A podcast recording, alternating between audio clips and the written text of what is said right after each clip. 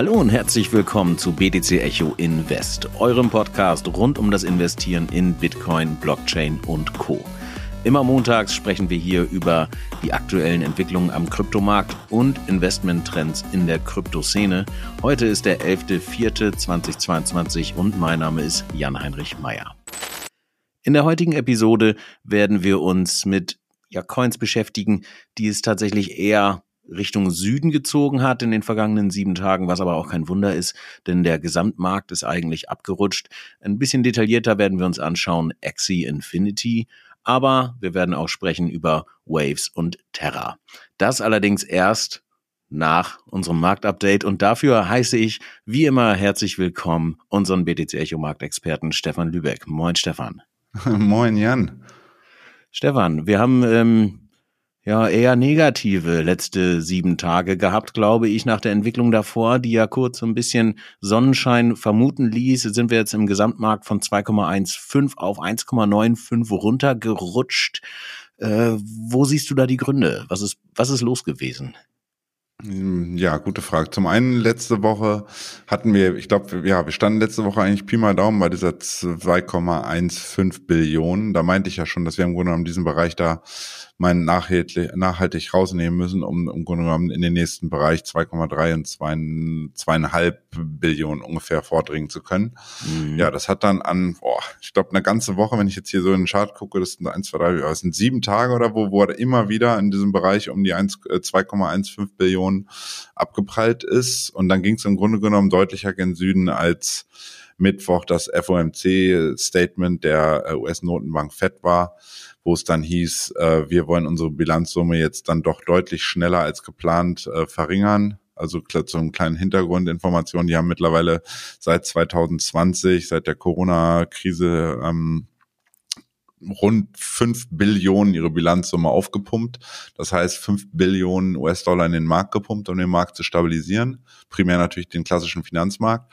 Und ja, im Grunde genommen die ja, das Resultat, also sprich die, die, die deutlich ausufernde Inflation muss jetzt wieder zeitnah eingefangen werden, weshalb äh, Jerome Powell, der Fed-Chef, gesagt hat, sie wollen jetzt ab Mai anfangen, ihr ja im Grunde genommen die Anleihekäufe nicht nur zurückzufahren, sondern im Grunde genommen auch bestehende Bestände, die sie haben, wieder zurück in den Markt zu packen, einfach um ihre ihren Balance Sheet irgendwie wieder massiv zu verkleinern, um hoffentlich perspektivisch dann gegebenenfalls nächstes Jahr, so plant die Fed, die Inflation wieder nach und nach auf ein gewünschtes Ziel von um die zwei Prozent, zwei bis drei Prozent. Das ist immer so die Vorgabe äh, von Notenbanken, wo sie sagen, da kann das Wachstum auch mithalten mit der Inflation. Das ist im Grunde genommen auf dieses Level zurückpumpen. Ob sie es schaffen, äh, Ausgang ungewiss aktuell. Genau, wir hatten in der Vergangenheit ja schon häufiger darüber gesprochen, dass die Fed dort jetzt die Zügel wieder etwas anziehen wird. Aktuell sieht es so aus, als würden die Kollegen das dort einfach ein wenig beschleunigen wollen. Und auch wenn ich richtig informiert bin, heute, äh, nee, gar nicht wahr, in drei Tagen, also am 14.04. werden wir News von der EZB bekommen. Ich weiß, du sagst immer, der Einfluss des äh, Euroraums ist natürlich erheblich geringer auf die Märkte und das ist sicherlich auch so, aber trotzdem bestimmt ein spannendes Datum für diese Woche. Okay, also der Gesamtmarkt eher im Tauchkurs. Bitcoin hat auch entsprechend abgegeben mit 9,1 Prozent, allerdings in Anführungszeichen nur. Und damit sehen wir jetzt gerade wieder, eine steigende Dominanz vom Bitcoin im Vergleich zu den anderen Coins. Es ist ja immer so ein, äh, so ein Pendel, das hin und her schwingt. Bitcoin ist einfach mittlerweile weniger volatil als der Rest des Marktes, oder? Genau. Und es ist halt ja, wie gesagt, immer so, wenn Leute in Altcoins waren, ähm, gibt es halt die Fraktion, die sagt, okay, ich nehme jetzt Gewinne mit ähm, und wechsle zurück in einen Stablecoin, also zurück in USDT oder USB, USD oder welchen Stablecoin, also der Stablecoin seiner Wahl jeweils. Ähm, das ist der eine Grund. Und der andere ist natürlich, es gibt die Fraktion, die ja im Grunde genommen nie in Stablecoins zurückgeht, sondern deren langfristiges Ziel ist mehr oder weniger ist, ja, ihren Bitcoin-Bestand zu vermehren und das über ähm, Bitcoin, ähm, Altcoin-Paare zu realisieren. Und immer wenn dann größere Bewegungen und gerade in diesem Fall Abwärtsbewegungen in den Süden kommen, wechselt, wechselt diese Fraktion dann einfach in den in Häkchen für sie Safe Haven äh, Bitcoin zurück und äh, ja, das straft dann die Altcoins immer gleich doppelt ab. Und das ist auch das, was wir in der Top 100 Liste aktuell sehen. Auf die wollte ich gerade zu sprechen kommen, denn tatsächlich gab es da jetzt nicht nur rote Zahlen, sondern auch noch ein bisschen was Positives. Und besonders hervorgehoben hat sich dort Chain, also ein Projekt, das seit 2014 tatsächlich auch schon unterwegs ist. Wir gehen da gleich ein bisschen detaillierter drauf ein mit 12,7 Prozent. Dann ist Monero äh, in der, ja, die Top 2 nach Performance in den Top 100 äh, Coins nach Marktkapitalisierung mit 5,8 Prozent nach oben. Das Mina-Protokoll mit 1,3 Prozent nach oben. Und dann geht's eigentlich schon weiter eher, äh, ja, mit Stablecoins, also einfach Projekte, die halt nicht großartig verloren haben oder verlieren konnten. Stefan, ähm, zu Chain vielleicht kurz, also zum Projekt selbst, äh, was es eigentlich ist und ähm, was was steckt dahinter? Also wofür ist dieses Projekt gedacht? Was kann es?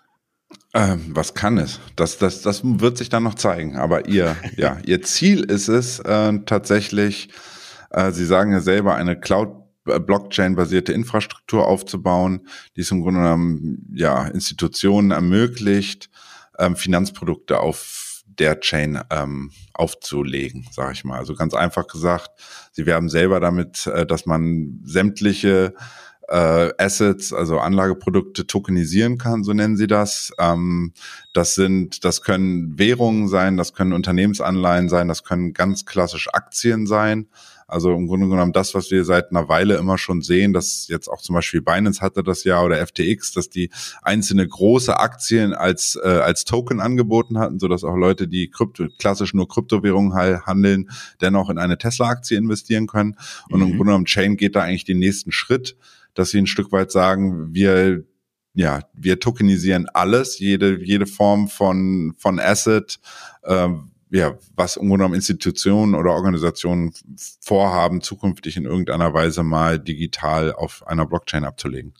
Also ist im Prinzip so ein bisschen der Gegenentwurf von dem, was wir ja in der vergangenen Woche besprochen haben. Äh, da ging es um ja klassische Finanzprodukte, die auf Kryptowerten basieren, also beispielsweise der typische Bitcoin-ETF, der viel zitierte Bitcoin-ETF.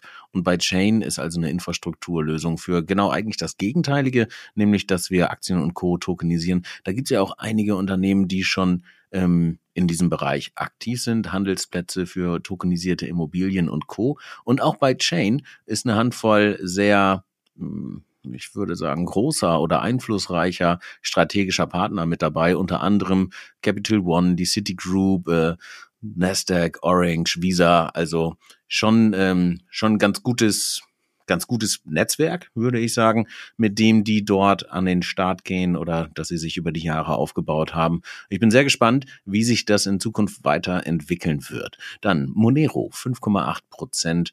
Das ist wahrscheinlich eigentlich die Spekulation, die wir in den vergangenen Wochen auch schon immer hatten Richtung Zcash oder nicht. Zcash ist ja auch ein Privacy Coin, genau wie Monero, verspricht also Anonymität für die Transaktion oder die Nutzer und Nutzerin. Und ähm, ja, Zcash hat immer besser performt als Monero. Ich glaube, in dieser Woche ist Monero dann jetzt einfach mal dran, oder?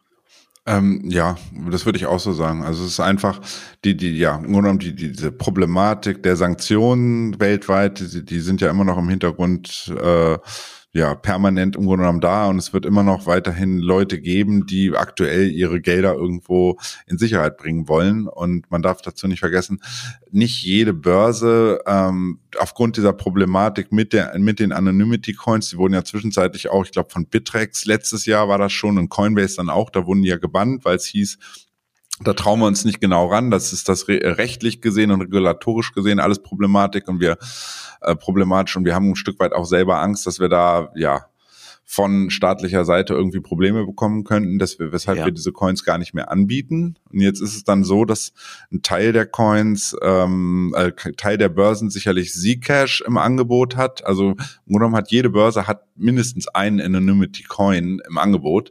Und ich tippe mal einfach, dass jetzt die Personen, die aktuell Monero benutzt haben, schlicht und einfach auf Börsen unterwegs sind, wo es vielleicht Zcash nicht gab und sie deswegen auf Monero gewechselt sind, beziehungsweise einfach vielleicht sagen, Monero als die sichere Variante ansehen, wenn sie das genauer geprüft haben. Die Gründe kennt man ja mal nicht. Fakt ist nur, Monero wurde scheinbar in den letzten sieben Tagen vermehrt benutzt, um Gelder irgendwie zu transferieren. Und dadurch ähm, Angebot, ja, an, ansteigende Nachfrage von seitens Monero bedeutet, der Preis geht optimalerweise auch hoch.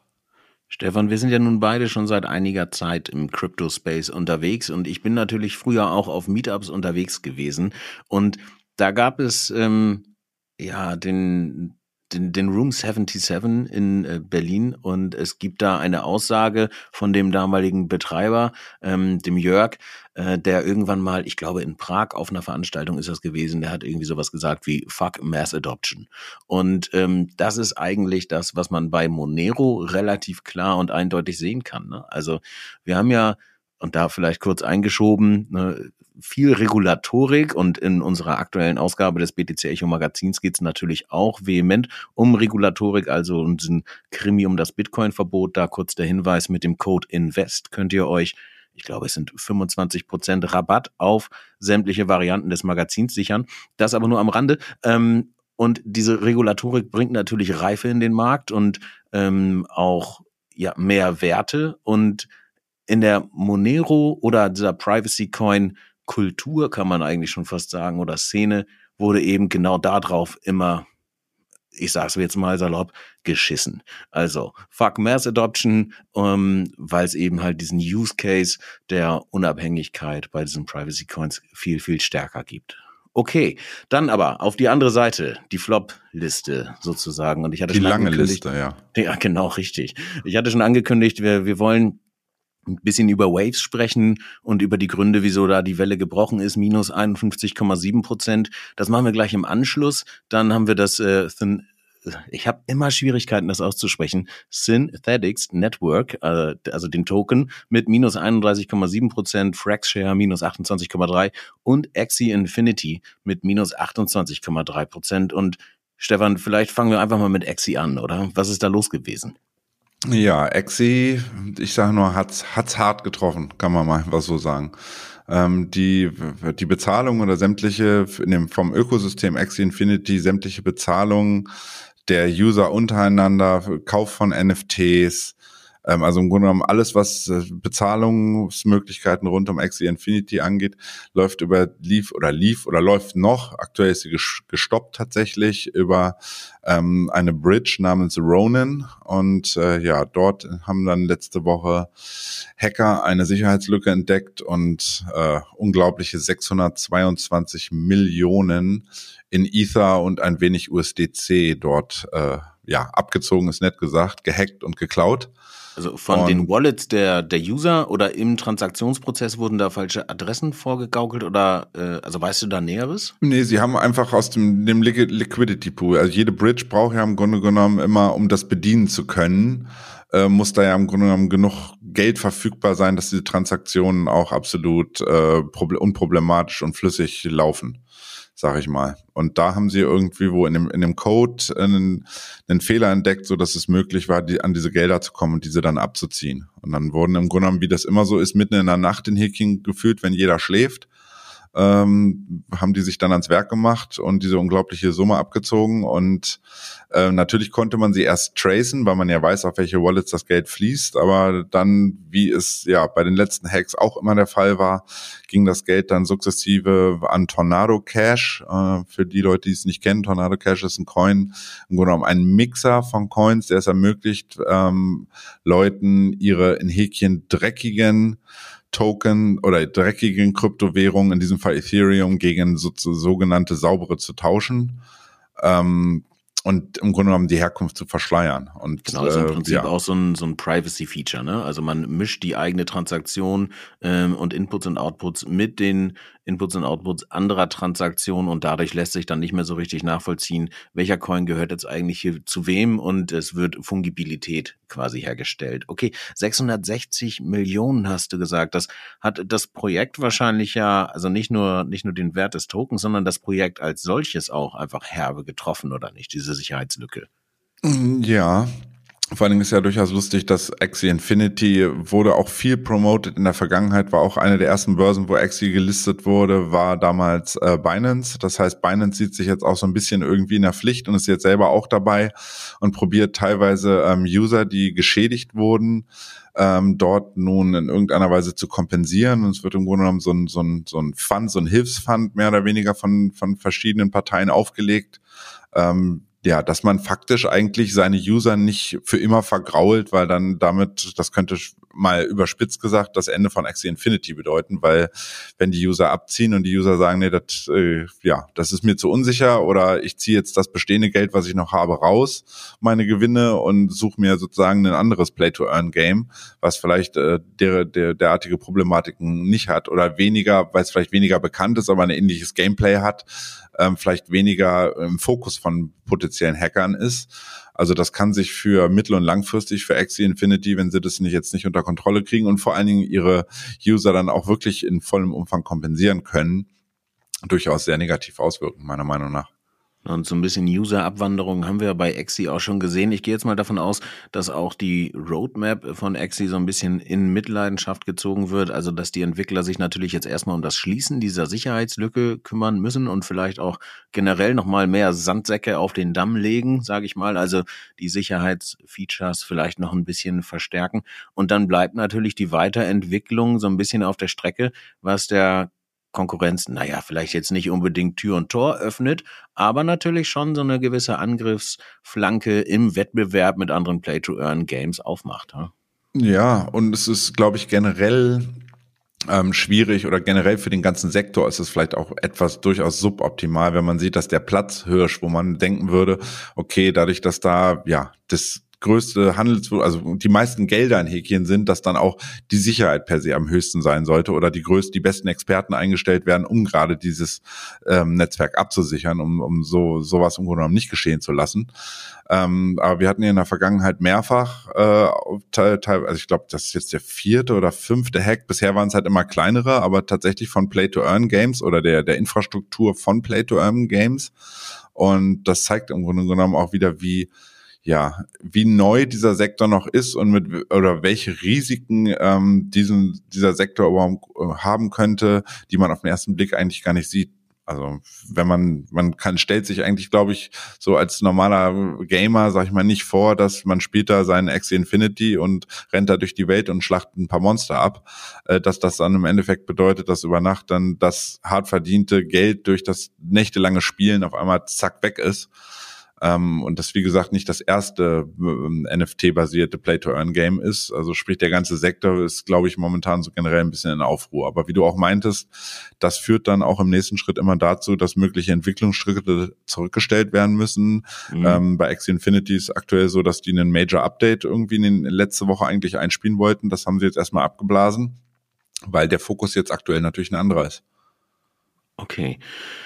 Cool. Äh, Stefan, vielen lieben Dank da einmal für die Details. Dann hatte ich gerade noch genannt äh, Fraxshare und das Synthetics Network ähm, oder den Synthetics Network Token mit minus 31,7 beziehungsweise 28,3 bei Fraxshare. Willst du da was zu sagen oder wollen wir uns direkt dem Elephant in the Room widmen? Ähm, ich glaube, man kann eigentlich bei Aave, der ist ja dazwischen auch noch mit einem rund minus 30 Prozent. Ähm, ja. Zum einen sind, äh, wenn man jetzt drauf guckt, über die letzten, ich weiß nicht, acht Wochen, Pi mal Daumen, sind ähm, alle drei genannten, also FXS, Aave und SNX, sehr wohl sehr gut gelaufen.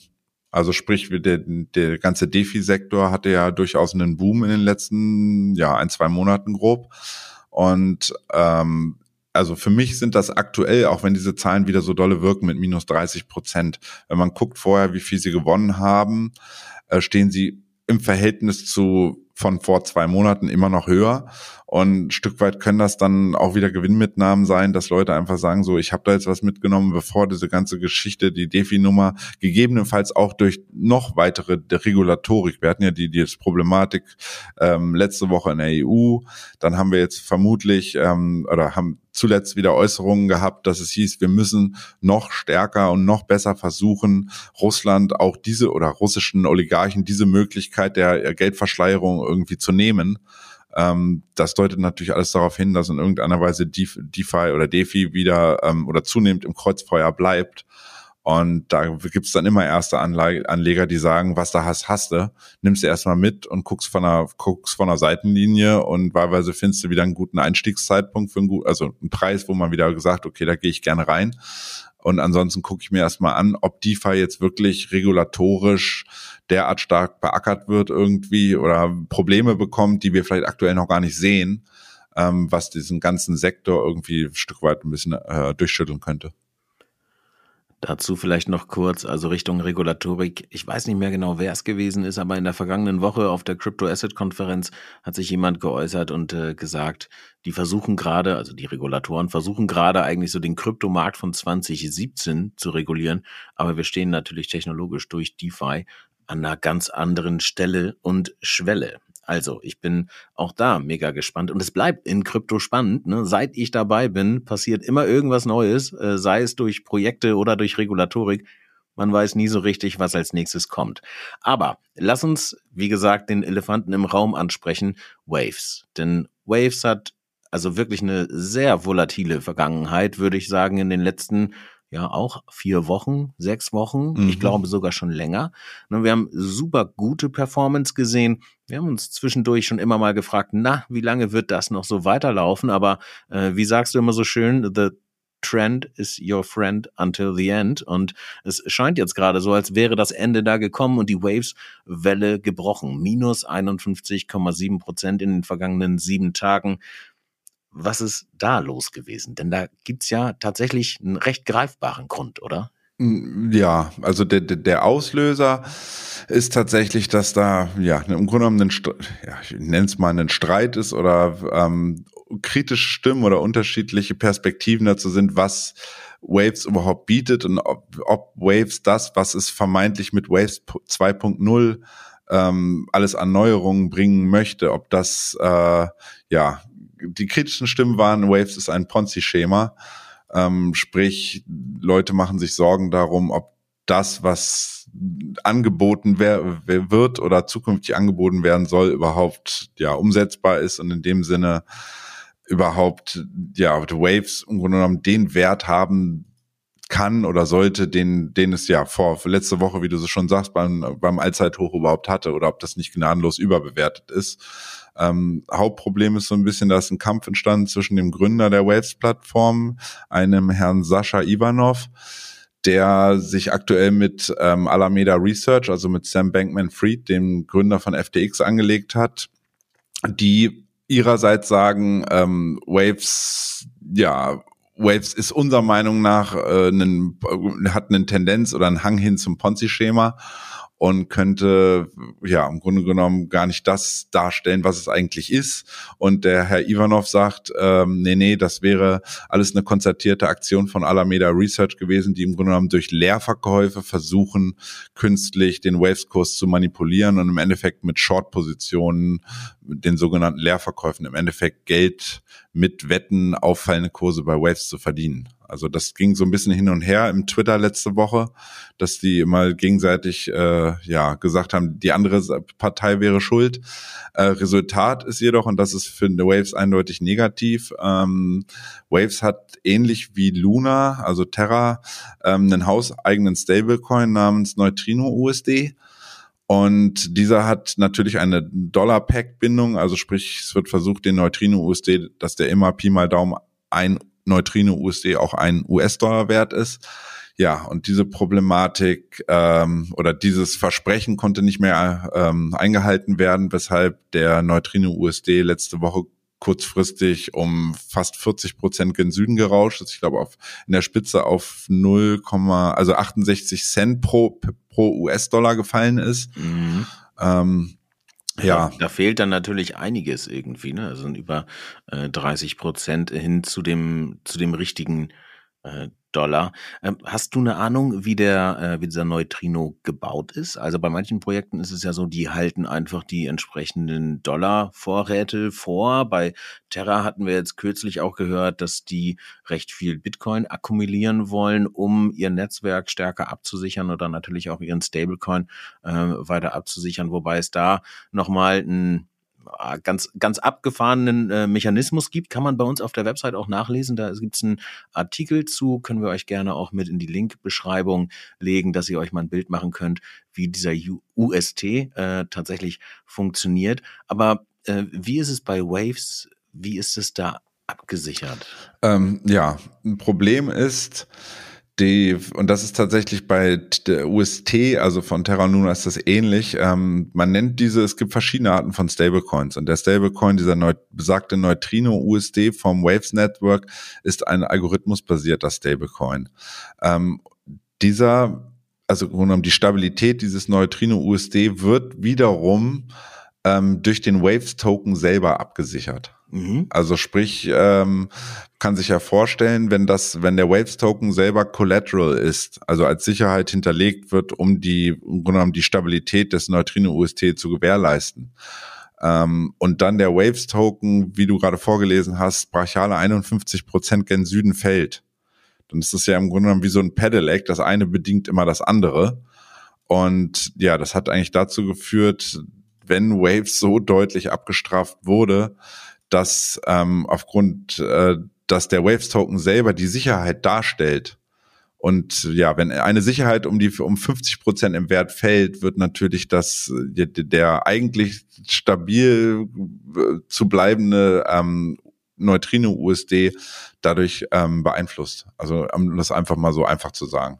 Ja, und da stellt sich natürlich die Frage, ob dieser äh, Twitter Kindergarten, also das typische Krypto-Twitter-Gewitter, ähm, ja, ob das irgendwie böse und berechnend ist. Ne? Also hat der Sascha da vielleicht recht, äh, wenn er Richtung FTX ähm, ja unterstellt, dass die das Projekt irgendwie kaputt machen wollen und sich eventuell an Short Sales bereichern möchten. Auf der anderen Seite denke ich mir immer, also welchen welche Motivation ähm, würde den Sam da jetzt treiben, das Waves an die Wand fahren zu lassen? Gibt es da irgendwelche Hintergrundinformationen? Steht das Projekt in irgendeiner Art und Weise in Konkurrenz zu dem, was bei FTX geplant ist? Oder wie siehst du das? Äh, das ist tatsächlich eine gute Frage. Also es kam, ich glaube, das, das Lustige, äh, eigentlich ist es traurig, ähm, wenn man sieht, wir hatten auch in einem Artikel, dass Waves so ein bisschen, dadurch, dass der Gründer ähm, selber Russe ist, gefühlt es sich gerade so ein bisschen an. Also es wurde auch mal ein bisschen gesagt, ob Waves zukünftig mal das Ethereum Russlands werden könnte, weil es im Grunde genommen sehr viele Funktionalitäten bietet aktuell schon und auch noch zukünftig welche bieten möchte, die Ethereum selber anbietet. Mhm. Und man im Grunde genommen sagt, ist das ein Level, Layer One Ökosystem, was potenziell Ethereum mal Konkurrenz machen könnte. Mhm. Und ja, wenn wir im Grunde genommen ja die Problematik haben, dass aktuell sämtliche russischen Firmen deutlich sanktioniert werden, mitunter vom, äh, von den Zahlungsströmen abgeschnitten werden, von den Weltmärkten abgeschnitten werden, äh, ist das ja streng genommen in der Konsequenz eigentlich nur logisch, dass auch russische Kryptoprojekte aktuell so ein bisschen ins, ins Fadenkreuz kommen und mitunter dann vielleicht abgestraft werden. Weil man darf halt nie vergessen, wie ich immer sage, die Hochfinanz sitzt nun mal in Amerika. Und wenn es heißt, wir, wir wollen da, wir müssen dafür sorgen, dass die sämtliche russischen Firmen oder Projekte ähm, und Technologien ein Stück weit äh, ja nicht mehr so genutzt werden können zukünftig oder genutzt werden sollen am weltweiten Finanzmarkt oder in den weltweiten Märkten insgesamt, dann ähm, macht es eigentlich auch nur Sinn, dass man jetzt auch im Crypto-Space sukzessive aktuell nach russischen Projekten guckt, guckt und äh, die denen ein, ein wenig auf den Kopf haut, sage ich mal. Ist natürlich aber Conspiracy. Also, oder vielleicht auch eine, eine äh, smarte Ahnung. Ne? Und gleichzeitig haben wir Vitalik Buterin, der ja bei Ethereum auch immer noch einer der, der Treiber ist oder eine der führenden Persönlichkeiten, der jetzt der Ukraine, glaube ich, nochmal fünf Millionen US-Dollar ähm, gespendet hat. Also ja, vielleicht ist was dran. Und äh, an der Stelle mache ich direkt den kleinen obligatorischen Disclaimer. Wir besprechen hier hauptsächlich das, was am Markt passiert, gucken uns Zahlen an und ordnen die dazugehörige Newslage ein, geben allerdings keinerlei Investmentempfehlungen. Also, ne, solltet ihr das Gefühl haben, dass irgendwelche Projekte hier besser oder schlechter wegkommen als andere, dann ignoriert das einfach und macht euren eigenen Research. Stefan, ich glaube, damit sind wir grob schon am Ende der heutigen Folge angekommen. Möchtest du unseren Hörern und Hörerinnen noch was mit auf den Weg geben für die Woche? Ähm, ja, ich gucke jetzt hier gerade so ein bisschen auf aktuell kommt Bitcoin dann doch wieder ein bisschen zurück. Wir hatten vorhin, als wir äh, darüber gesprochen haben, welche Themen wir heute irgendwie mal anschneiden wollen, da stand Bitcoin ja noch gut bei guten 42.000, 42.200. Jetzt stehen wir schon bei 41.700. Ich habe tatsächlich persönlich, äh, ich habe auch immer kein Problem, sowas zu sagen, ähm, ich habe nicht damit gerechnet, dass wir nochmal so stark zurückkommen, muss ich ganz ehrlich sagen. Also ich, äh, ich hatte gedacht, okay, wir werden bestimmt definitiv das Ausbruchslevel nochmal testen. Also wir haben ja so lange in dem Bereich der ja, 44, 500 rumgeeiert, kam da im äh, Januar, Februar, Anfang März, kamen wir da immer nicht drüber. Dann kam endlich der, der Ausbruch. Dann ging es auch wirklich genau ja, in den Bereich der, der gleitenden 200-Tage-Linie oben. Da kamen wir dann tagelang nicht ähm, nicht durch und im Endeffekt haben, sehen wir jetzt die absolute Umkehrbewegung und aktuell rappelt es auch gerade, jetzt sind wir, eben vor einer Sekunde sagte ich 41,700, jetzt stehen wir bei 41,500.